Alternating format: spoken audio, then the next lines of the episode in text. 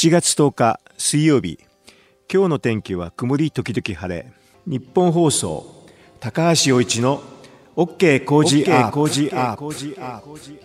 朝6時を過ぎました。おはようございます。数量政策学者の高橋洋一です。おはようございます。日本放送アナウンサーの新業一華です。今週の OK 工事アップはお休み中の飯田浩二アナウンサーに代わって日替わりでスペシャルパーソナリティが登場。今朝は各週水曜日のコメンテーター高橋洋一さんです。おはようございます。そしてよろしくお願いします。飯田さんが今週お休みということで高橋さんにあおの、う代打お願いするの多分これで2回目になるんですよね。飯田さんはどちらに？ちょっとあの遠いところに今向かっておりまして、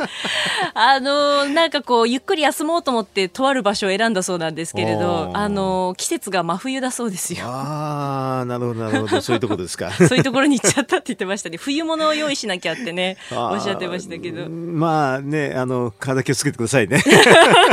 もし聞いていたら飯田さん。そしてあの高橋さんとこう、私の共通点といいますか、ええ。やっぱりこうゴジラが大好きという部分で、昨日から実はですね、ええ。あのツイッター上では明日はゴジラジオになるんじゃないかみたいな そんなつぶやきもあったんですけれど。そうですか。あの最近ですと、キングオブモンスターズっていいうやゴジラのハリウッド版ですよね、うん。公開されましたけれども、ええええ。高橋さんは何回何ぐらい？回見たかな？何回見たかなっていうレベルでですね。いやあの多分5回ぐらいは見てる5回ですか、うんうん いや、あの案外暇だから、あのね、年取ると暇になるんでね、それでね、時間が空くでしょ、はいはい。その時に、2時間ぐらい空くことあ多いんでね、うん2時間、3時間空いてる時には、まあ映画を見るっていうのが、あの都会でど、ど、どっかにいなきゃいけないでしょ？そうですよね。うん、その時に映画館って非常に便利でね、ええええ、あの、というの私なんかはね、シニア割引だかああ、なるほら、ど。まあ、1200円でね。あで、あ。あの、ゴジラだったら3時間近く、時間、時間潰せるでしょ？そうですよね。ハリウッド版結構長いですからね。あの特に夏になるとね、もう非常に映画館がいいですね。涼しいくて。確かに確かに。私まだ2回しか見てないですけれど、ちなみに私ずっとちょっと高橋さんにお伺いしたかったんですが、ゴジラの中で好きな怪獣って何ですか？ああ、ゴジラ、あのね、実はちょっと、あアンギラスなんだよね。ゴジラの逆襲の時に出て同じですそうそうそう。あれなかなか可愛らしいじゃん。可愛らしいですコよねロコロ丸まったりしてね。アルマジロみたいなね あの、うんアンキロサウルスみたいなものをちょっとこう怪獣にしたのがアンギラスで、うんなんかね、中に人が入ってる感じがしてしてね。それちゃいけないお約束ですよ。で 足が長いじゃん。本当あんなにな足、足な長くないと思うんだけど、と思うのはなかなかいいなと思って。まあ、あのそこも含めてですね、あの怪獣映画ですからね、また後ほどゴジラの話はたっぷりとしたいと思います、高橋洋一さんと一緒にお送りしていく高橋洋一の OK Cozy Up。この後8時までの生放送ですあなたの声を届けます Listener's Opinion。この番組はリスナーのあなたと高橋さんや私、そしてみんなで作り上げるニュース番組です。日々のニュースについてメールやツイッターでご意見をお寄せいただきまして、番組の中で紹介していきます。この後7時台、数量政策学者の高橋洋一さんと取り上げるニュースご紹介します。えー7時台の、えー一番最初、ガチンコニュースアップのコーナーでは、輸出規制の見直し、韓国が撤回を要求も政府は応じずというニュース。おはようニュースネットワーク1本目は、ハンセン病家族訴訟安倍総理が控訴はしないと表明したこと。えーそして2本目、アメリカの北朝鮮担当特別代表が EU の高官らと非核化について協議するというふうなニュースです。えーそして教えてニュースキーワードは5月の毎月勤労統計調査について、ここだけニューススクープアップではイランのウラン濃縮活動 IAEA が基準を上回ったことを確認というニュースを取り上げます。えー後ほどたっぷりと解説いただくんですが、この中で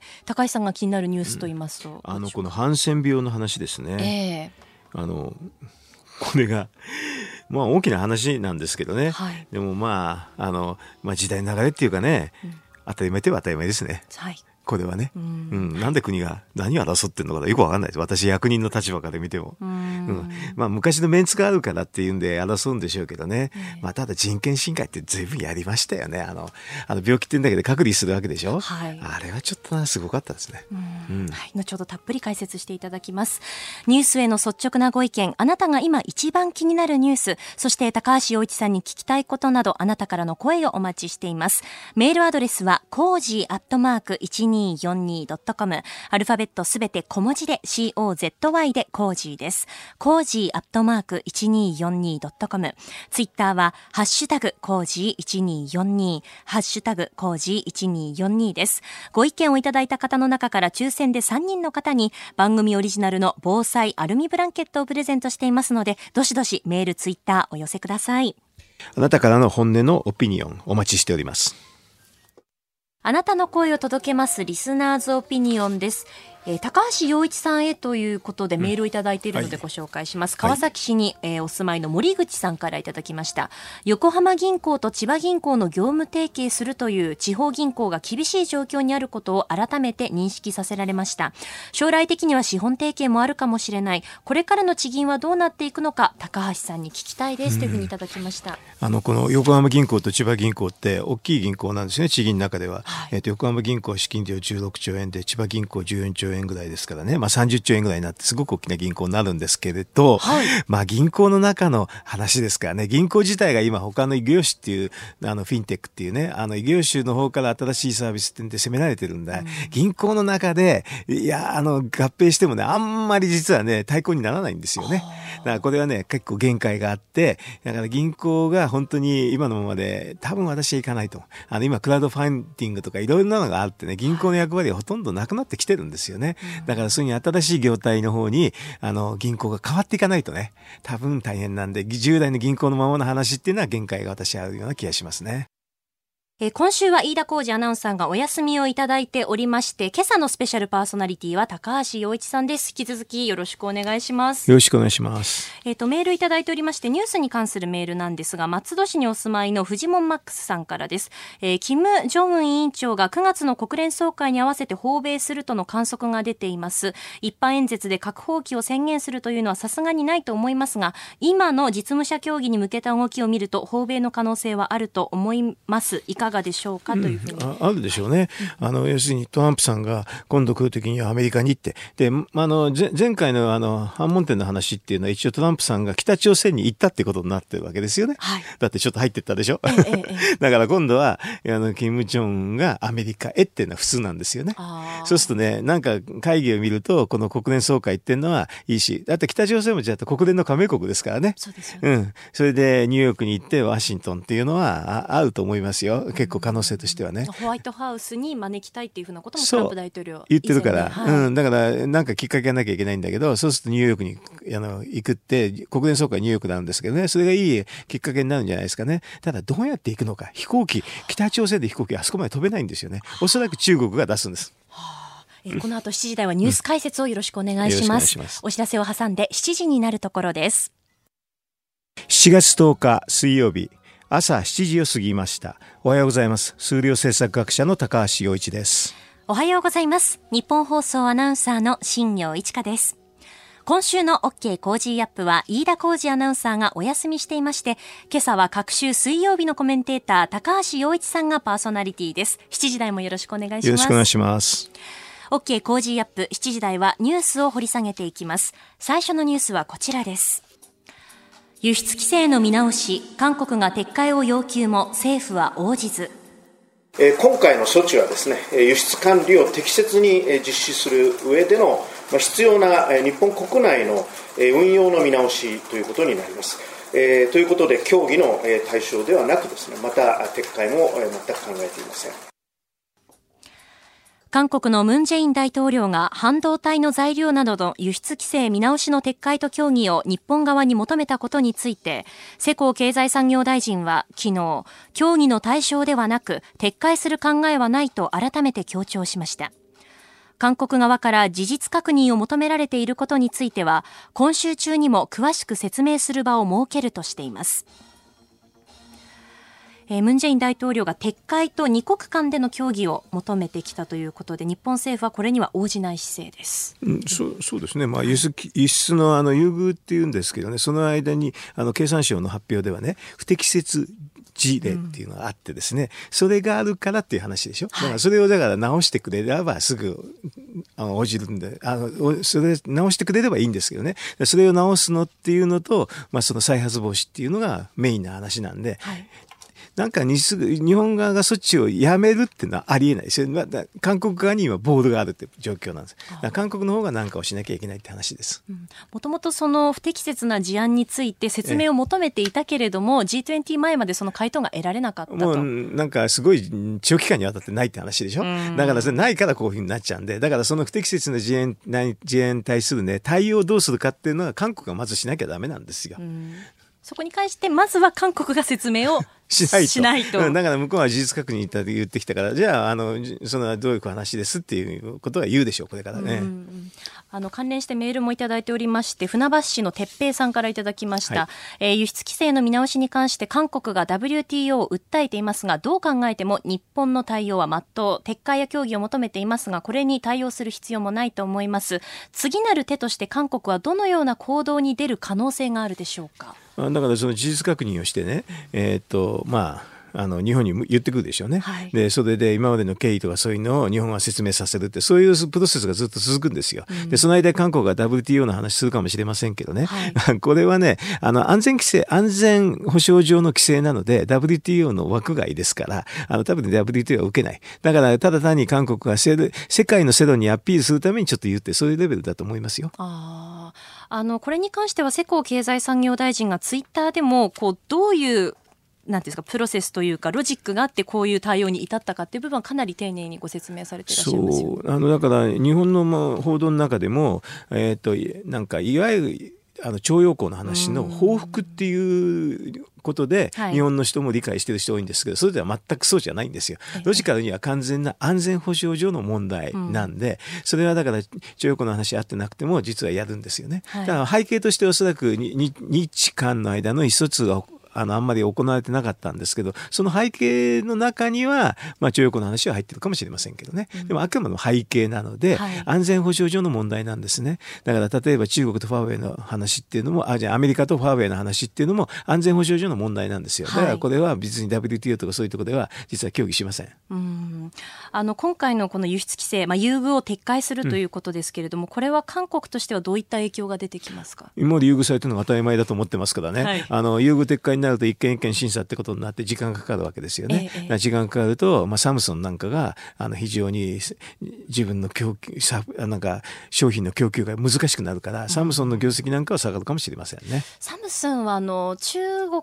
との取引もあって今その米中貿易摩擦の影響もあって結構その業績っていうのは落ちてきているそれね営業損益なんかはえー、っと四半期ベースですけどね、2期連続ほぼその前年の同期比に比べて5割減ぐらいなんですよね。ですごく下がってますから、これにさらに追い打ちをかけるって可能性ありますね。はい。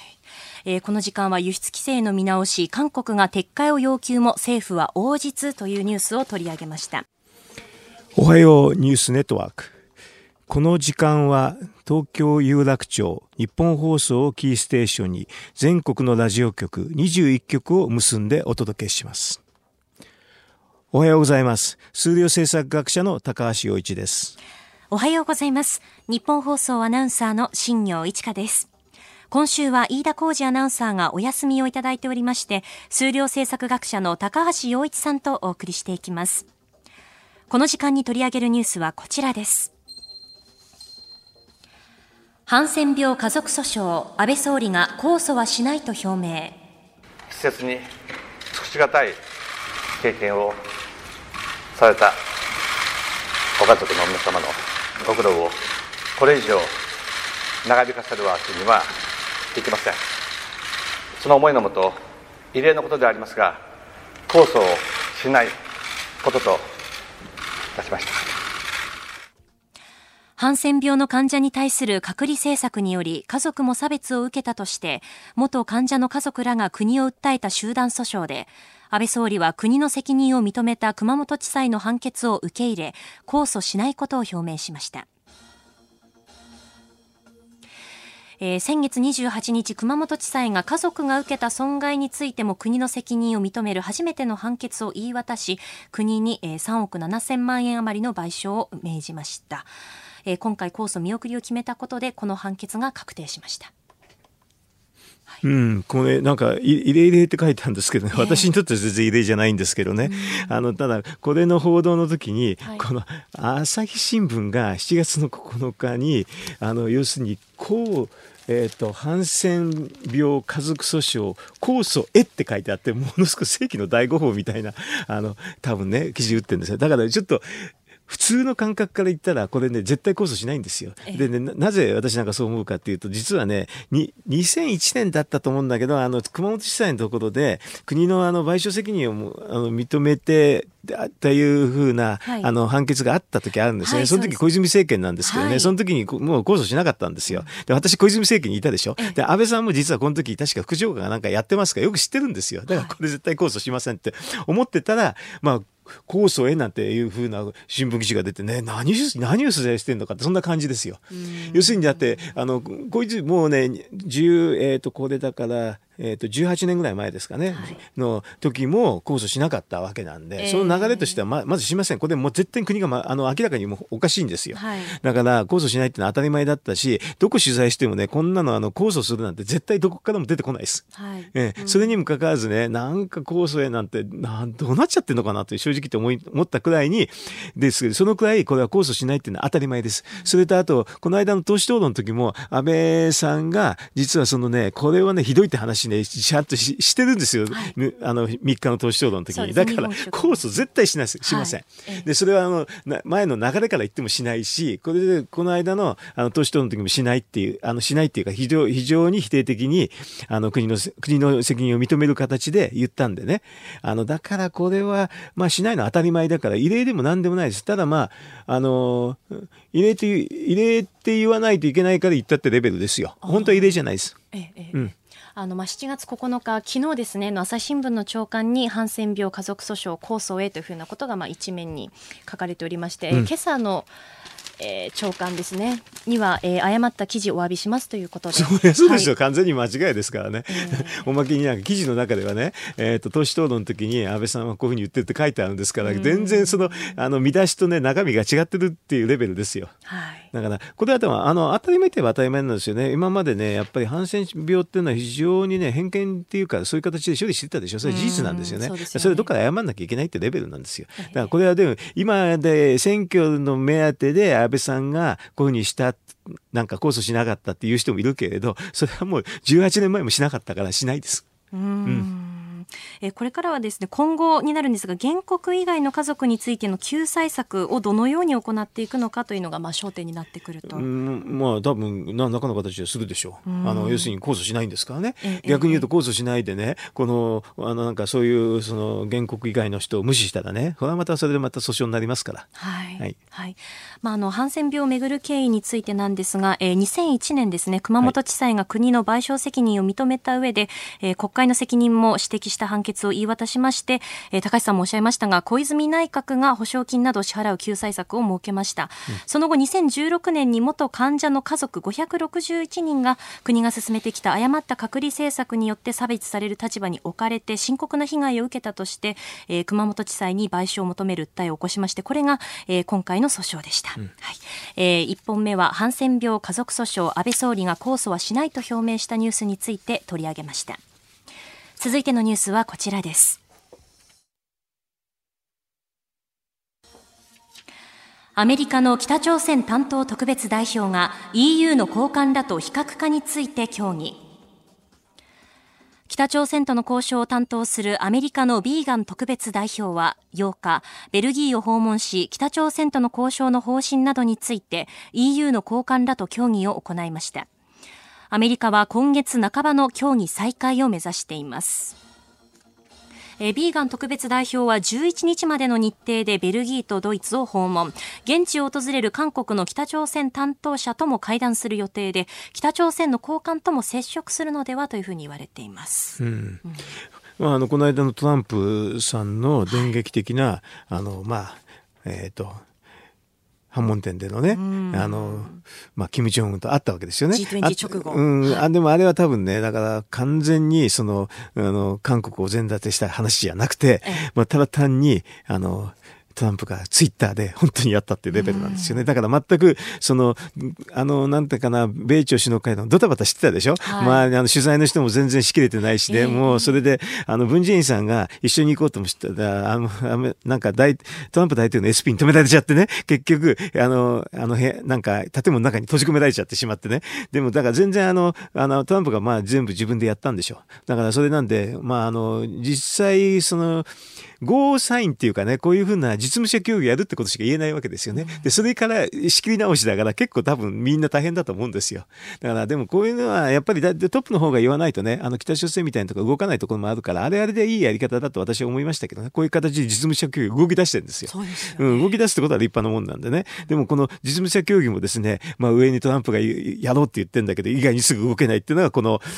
ヨーロッパの中でね、右往左往してるってそんな感じが出てますね。うんうんあのハノイの2回目の米朝首脳会談の時からちょっとこう時間が止まっているところがあって、そこからまたこう動き出していくそうですね。でもこの間のあの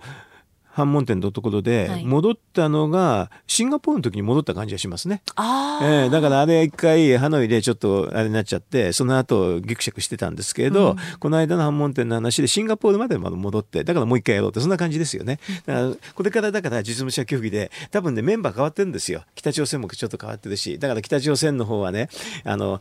誰それが入るっつったらアメリカの方はこれ入れるなとかねそういうのを多分あのトランプとキム・ジョンナーでやったんでしょ。うん、これ入れるこれ入れないとかね。はい、それで まあ、それで一応仕切り直して、あとはじゃあちょっと実務者でやってくれとかね、こんな話になってると思いますよね。この間50分話してたでしょ、あんなのね、多分中身なんか絶対できないから、誰入れる、誰入れる、誰入れないってそんな議論ですよ、おそらく。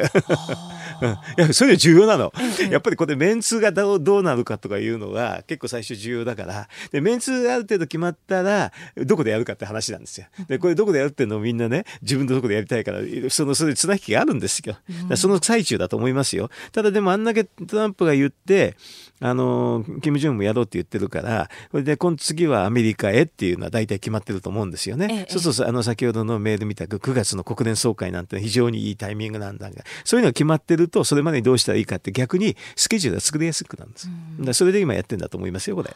あのこれからは9月のその国連総会で首脳会談をする、ね、できるかどうかね、うん。うん、可能性は高い。そう。できるかどうかね。だからうまくいけば国連総会でやるんでしょうけどそれができない時にはもうちょっと先の話になるかもしれないだから今この実実務者協議はねとりあえず9月のあれを目指してやってるんだと思いますけどね、うん、でうまくいくかいかないかやってみなきゃ分かんないんでねこういう話っていうのは、はい、メンツも新しいでしょ？そうですよね、うん、トランプ大統領としては来年の大統領選挙も見据えるとここの9月の首脳会談は成功させたい部分も、うん、もちろんだし、うん、あと、まあ、この北朝鮮の話っていうのはトランプが自らやってるんですよね。あの、えー、大統領選挙の時はこの話出てなかったから。だからこれは自分の成果っていうふうには認識してると思いますよ。うまくできれば自分の成果。うん、だから大統領選が来年の11月あるんですけどね、それまでにどういうふうに得点を重ねていくかっていうだけをトランプはまあ考えてると思いますけどね。うん、そして日本として気になってくるのが、やっぱりあの拉致問題なんですけどそれは大丈夫っていうかね、あのトランプと安倍さんは仲いいし、それで、この北朝鮮の非核化を完全にやるためには、最後のピースっていうかね、それは日本が持ってるんですよ。要するにね、アメリカもお金出さないんですよ。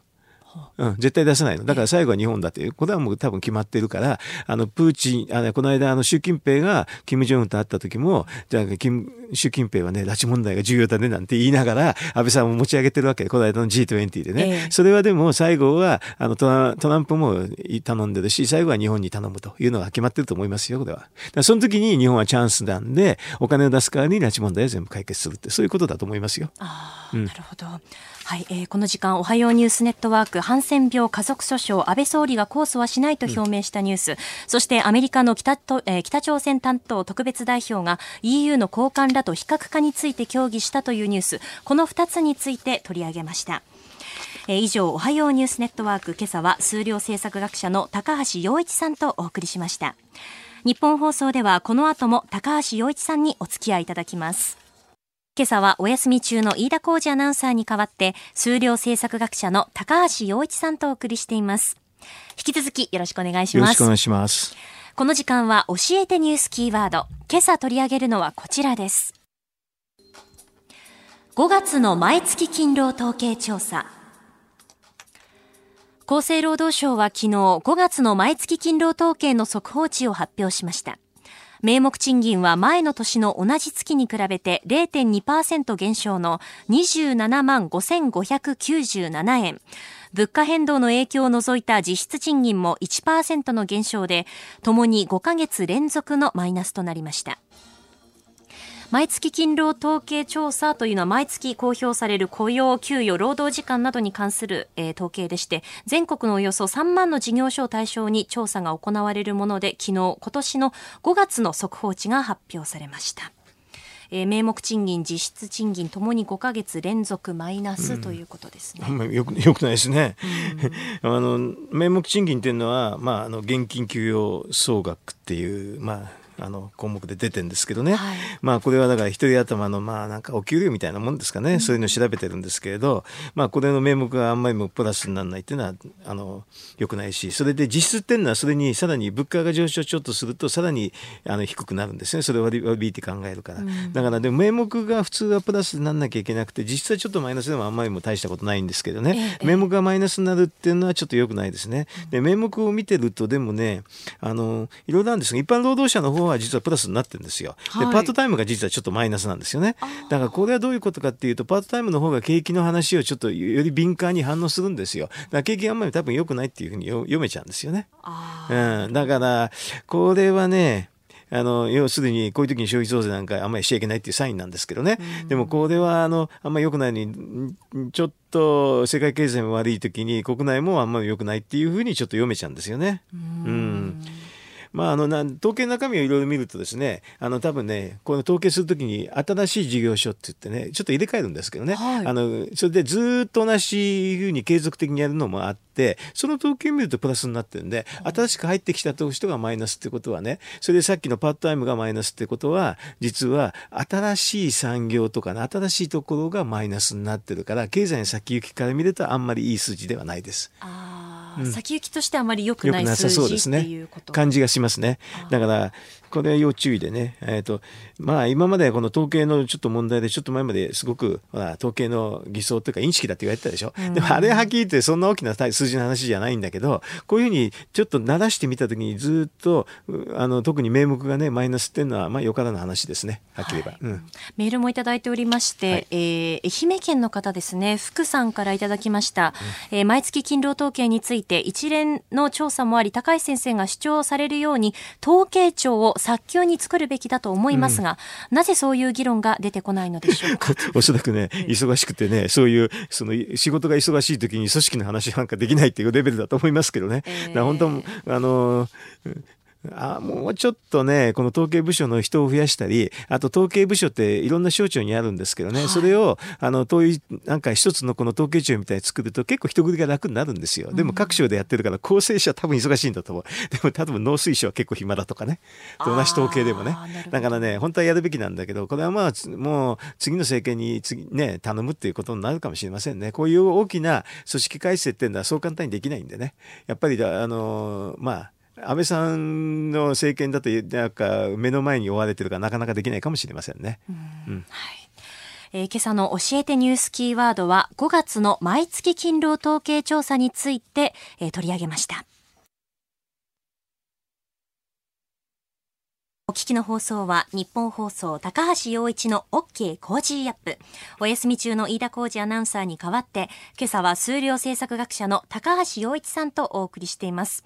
さあ続いては一つのまあ、山場かもしれませんが、ここだけニューススクープアップのコーナーです。あのー、おととい月曜日、須田さんはですね、結構ドスが効いておりまして、有本さんはこう上品な感じだったんですね。どうしよう。ちょっと悩みどころかと思いますが、はい、高橋さんと協力していきたいと思います。はい、それではこの時間、最後のニュースを、スクープアップノリノリでありがとうございます。恥ずかしかった。イランのウラン濃縮活動 IAEA が基準を上回ったことを確認。国際原子力機関 IAEA は8日、イランが行っているウラン濃縮活動について、核合意で定められた濃縮度の基準を上回っていることを確認しました。制限を超えるウラン濃縮を行っていることを国際機関が正式に確認したのは初めてです。IAEA は10日に特別理事会を開催するとしています。えー、アメリカをはじめとして、まあ、ヨーロッパでしたり関係各国の対応というのがこの後注目されていきますが、うん、なんかこういうね国際あの情勢の話を考えるときに、まあね私なんかだからねあの実は国際あの政治っていうかあの国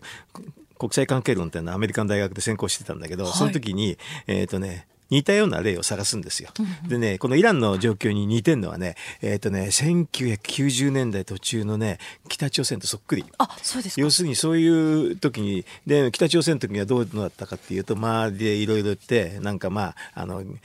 えっ、ー、と、原子力発電の援助するとか言って封じ込めをしてたんでね、ええ、でそれでも結果的にどうなったかっていうと北朝鮮はずっとずるしててそれで今に至ってるわけ、うん、それでその時に途中でやっぱりねアメリカが本当に北朝鮮を攻撃するっていう話があったわけね。で、それを、まあ思いただ、途中でまあだ、なんかね、まあ最後に踏ん切りって大統領するかしないかだけど、まあ思いとどまって、でも結果的には今北朝鮮核兵器を持ってるって状況なんですよ。で、今それにね、イランも似てるから、これは攻撃しようかしまいかっていう、今せめぎ合いを多分ね、してる状況だと思いますよ。で、アメリカってそういう戦略なのね。だからね、判断はわからないけれど、だから一発触発の可能性っていうのはまあまああるんですよ。はい、だからその時に多分日本は一番大変になって、あの、ホルムズ海峡がもう有事になっちゃうでしょ。その時にオイル価格がガーッと上がって、経済がものすごく大変になるんです。でもね、今のイランの状況、あと国際関係を見てると、北朝鮮と似てるなと感じはしますね。うん。だからこういう時には一発即発の話があるから、偶発的な話っていうのはすごく注意しなきゃいけない。でこの間だからそういう状況だから安倍さんがあのまあ行ったわけでしょ、はい、行ったんであのあれはねなかなかねみんないろいろ辛口の評判するけど行く人他にいないしね、うん、あのそれはあの世界の中で行ったっていうのは海外はみんな評価してますけどね、はい。うん、そういう状況だからね、えーうん、そんな中であのタンカー攻撃もありましありましたね、えー、ああいう状況があり得るってあれはまだねあの本当の戦争じゃなくてただ単にその9番型嫌いっつってポンポンとやってあれ絶対死者が出ないでただ船船体に穴が開くだけだからね、あれは単なる警告なんですけど、今度本当にもう飛翔体というかミサイルみたいにドーンと打ち出したら結構危ないですよね。うん。うん、アメリカがこうギリギリとイランに対して圧力をかけていってそこから何かをこう引き出そうとしているっていうのがあのだから北朝鮮の時もそうだったんですけど、でも結果的にはね、あのこれは核武装の方に方向的に行くかもしれないなというふうに思いますね。でもアメリカででもね長い目で見るとだんだんだんだんいろんなとこから引いていくんですよ。引いてってイランもねあの中東も自分たちエネルギー産油国だから中東はあんまり関心ないよ引くよって。それはもう日本が単価を守りたいんだったら日本で守れとか中国が守れてそういう言い方をするんですよね。だからそれはそれで日本もある程度覚悟を決めていかないとね。ずっとアメリカが守ってくれるかどうかっていうのは分からんですね。でそのアメリカが引いていくっていうかことだとね、はい、最近かんあのかんなんていうかなアジアでも似たような話があってそのアメリカが台湾へ武器を輸出物却するって話になってるんだけど、うんうん、これもね実はねアメリカが極東からだんだん引いていくとトランプはね選挙公約でね、はい、在韓米軍をね撤退させるとまで言ってるんですよ。であれ撤退させると日本は結構困るんだけどだからこれそれぞれみんな自分の国で守れという感じと台湾っていうのも、はい、武器売ってんのもそういうコンテクストで考えないんですよ。だから日本にも武器たくさん売るんですよ。守れ自分で守れと、うんあんまり守ってあげないぞと。あのアメリカの方がね兵士が血を流してまでもアジアを守んないぞというメッセージでもあるんですよ。だからこれでね中国が嫌だって言っていろんな文句言うけれど、はい、でも守らないと自分の国守らないとアメリカはそんな簡単に守ってくれないっていうメッセージでもありますよ。あうん、なるとこのアメリカとイランの関係性でしたり、まあ、今の高橋さんがおっしゃったアメリカが台湾へ、えー、と武器の売却を、えー、するというふうなこのニュース2つでその日本の安全保障の在り方っていうのもだいぶこう考え直していく機会になってくる、ね、安保法制やった時に、実はホルムズ海峡で日本はあの安全集団的自衛権の行使として機雷総会って言ってもしくは機雷がそこに埋められたらそれを除去するっていうのを安保法制で認めたわけね、はい、でもねこれ今は実は機雷を除去するっていうのはアメリカ軍が守ってくれるからその後方支援としてやるって議論なんだけどアメリカは守ってくれない。だからはっきり言うと海上あの警備行動って言ってね自衛隊がずっと日本の単価を守れって言われるかもしれない。そんなレベルです。だからもう全然フェーズが変わっててね、アメリカがどっかでやってくれて、その後方支援でやればいいっていうレベルじゃなくなってる可能性もありますよ。からそういうのを実は本当はあの国政選挙でね、い、ろんな議論したらいいんだけど、日本ってあんまり議論したくないんだよね。そうですあまりその外交が争点になってくるというかそこをこう上げてくるっていうのはなかなか選挙ではないですよね。うん、でも国政の重要なことだから、はい、だから極端に言ったらアメリカ軍がホムズ海峡を守ってくれない時に日本の単価誰が守るかって議論です。うんそうですよね、うん、でそれで言っちゃいけないそんなの考えちゃいけないっていうのが、まあ、野党の人言うんだけどね。でも現実にあの警告されてるじゃないかと、あの吸着魚雷あ吸着の機雷くっつけられてドーンってやられてるわけねあんなのよく起こりますよ。これから。だからそれはあのひょっとしたら南シナ海でもあるかもしれない。うん、だからいろいろ安全保障をちゃんと自分で考えて自分のところは自分で守るっていうふうにしないといつまでもアメリカ頼りになっててもあるトランプですからねいつ何時在韓米軍引いちゃうかもしれない韓国が引いちゃうかもしれませんよ。韓国は。そうすると日本が最前線になりますよ、うん、うん、大変な時代ですから。そういうのをぜひね国政ではやるべきなんですけどね。はい、なかなか議論されないですね。うん、はい、えー、ここだけニューススクープアップはイランのウラン、えー、イランのウラン濃縮活動 IAEA が基準を上回ったことを確認というニュースを取り上げました。あなたの声を届けますリスナーズオピニオン、いろいろご意見や感想をいただいています。ツイッターご紹介しましょう。えー、高橋さん、はい、スクープアップの感想がたくさん届いております。えー、まず黒助さん、高橋さんの弾けたスクープアップのおかげで、お話が全然入ってこない。えー、お、えー、おけいさん、高橋先生、絶叫系はてなスクープアップいただきました。後藤武さん、高橋先生のスクープアップ、今まで溜まっていたものが爆発したみたいでしたね。って。あ私基本的にね、大きな声出さない人なそうですよね。あのいつも穏やかでいらっしゃいますからね、うん。うん、いや無理にやったな。すいません。振り絞っていただきました えー、そしてニュースに対するご意見などもいただいておりますね、えー、横浜市青葉区にお住まいの深夜さんからです、えー、毎月勤労統計について10月に消費増税もあり物価も上がる。だけど給料は上がらない。この状況をどう考えればいいのでしょうか、えー、消費増税実施後に目を見張るような経済対策はあるのでしょうか、えーと、景気対策はややると思いますよ、えと臨時国会があるんでね。でもそれはあの今のところしょぼいですね、えー、ですから目を見張るようなのは多分あんまりない。と思います。はい、今、まあだから選挙次第かもしれませんけどね。まあただ、多分2、3兆の景気対策はやると思いますけどね。そのレベルです。えー、うん目を見張るようなのはないですね。今のところは。ええー、消費増税で考えると、こう、月々どれぐらいお金使おうっていうのが、こう、自分の中でリミットがあるとして、はい、その消費増税がされると、使うお金必然的にどんどん少なくなっていってね、まあ、それはそうですね。間違いなくね、自分のお財布ってのは一定ですからね。はい、それで税金で捉えるから、その分は必ずどっかで節約するでしょうね。あんまりよからぬことなんで、あの、正直言うとこういうのは世界経済のこういう情勢の時にやるっていうのは経済政策としてはもう落第点に近いですよ。うん。えー、もう一つご紹介しましょうか、えー、文京区にお住まいの郷志さん64歳自由業の方からです。えー、とですね消費増税また米中,、えー、米中貿易戦争などの外部要因今後後半の景気は悪化することが予想されますが、えー、財政出動など政府による景気を、えーえー、立て直す策というのは期待できますかということで、まあ、先ほどと似たようなメールではございます、ね、えー、外的要因あのね消費増税っていうのは多分外的要因じゃなくて、えー、あの自分で自らまいた種ですよね。そうですね。で米中貿易戦争は確かに外的要因で、うん、あとはねブレグジットっていうのがあって、はい、これが10月の末にあってまああのー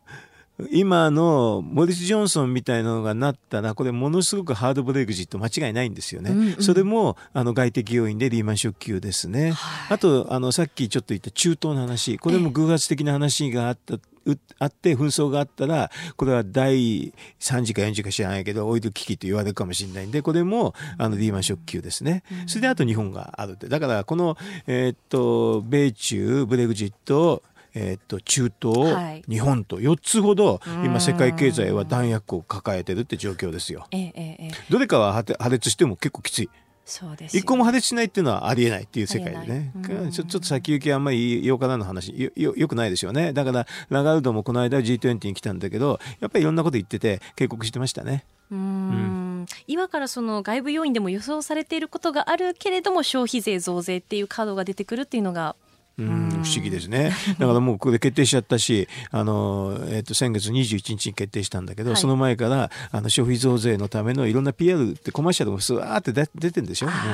だから、これが今は本当は選挙の争点になったら面白いんだけど、えー、でも、新聞社はね、自分は軽減税率受けられるから、消費税の話しないの。